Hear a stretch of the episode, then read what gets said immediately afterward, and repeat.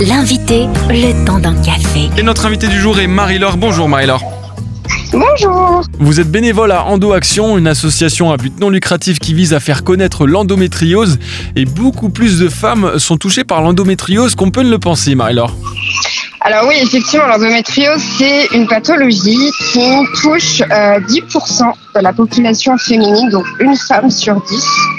Et parmi euh, les femmes qui sont sujettes à des douleurs pelviennes euh, de façon régulière, que ce soit cyclique au niveau des règles, que ce soit au niveau de l'ovulation, même dans le mois de façon euh, incirconstanciée, 40% d'entre elles sont en le sachant en ne le sachant pas, atteintes d'endométriose. C'est une maladie euh, qui peut être asymptomatique, qui peut être symptomatique aussi, et c'est plus lorsque les symptômes se manifestent qu'on va, euh, que le corps médical va chercher à faire un dépistage.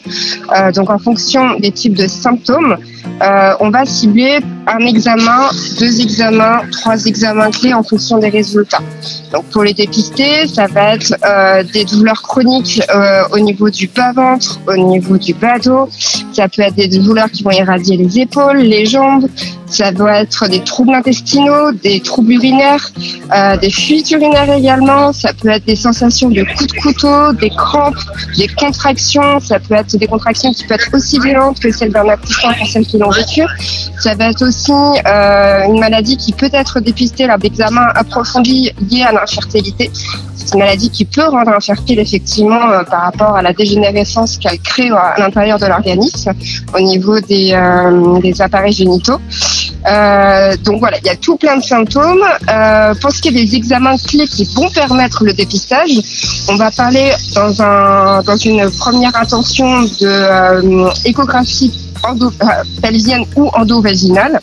Dans une deuxième intention, une IRM pelvienne qui, on recommande spécifiquement au sein d'EndoAction et des associations qui se chargent de l'accompagnement des femmes atteintes d'endométriose ou qui cherchent à être diagnostiquées par des médecins experts en endométriose, parce qu'ils vont avoir un regard et un axe bien pointu sur la maladie, donc savoir exactement quel angle de vue, quoi regarder, quelle, anomalie détecter, parce qu'ils ont vraiment un œil pointu.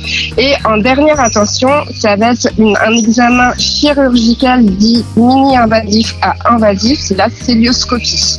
Euh, où là, on va euh, rentrer euh, un- une petite caméra à l'intérieur euh, de, la, de la cavité pelvienne, euh, de l'utérus, des trompes, et pour voir effectivement s'il y a des lésions intra-utérines, intra-intestinales, etc., pour voir si effectivement l'endométriose s'était bien installée et quel en est le stade.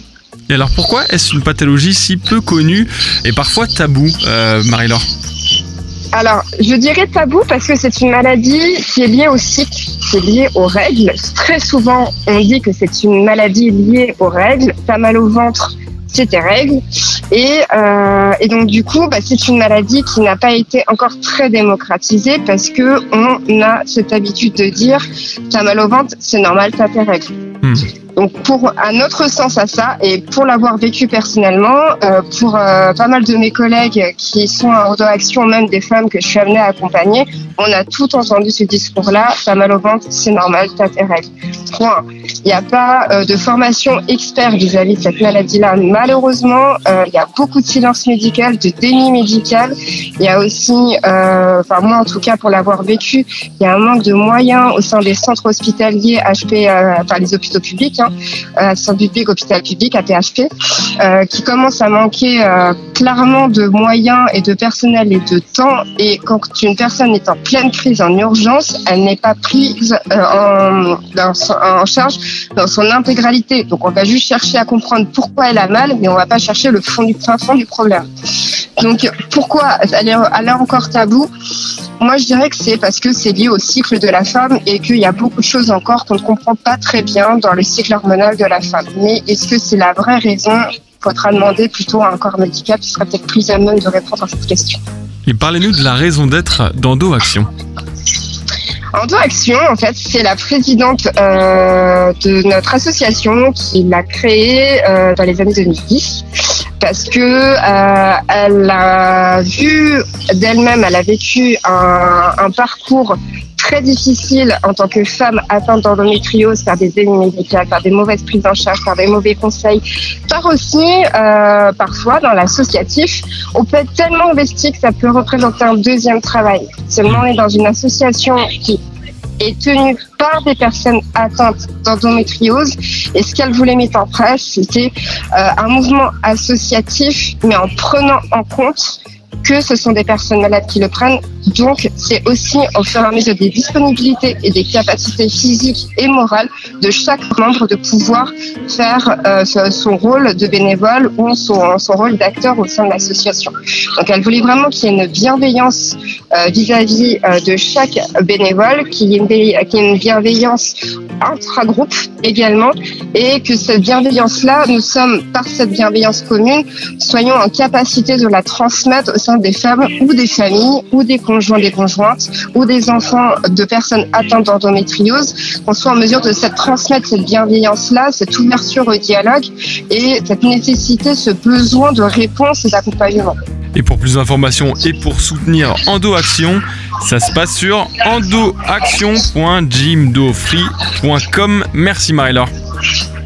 Alors juste, on a une petite, euh, on a une grande page internet euh, Facebook euh, où là on a plus de 3500 membres.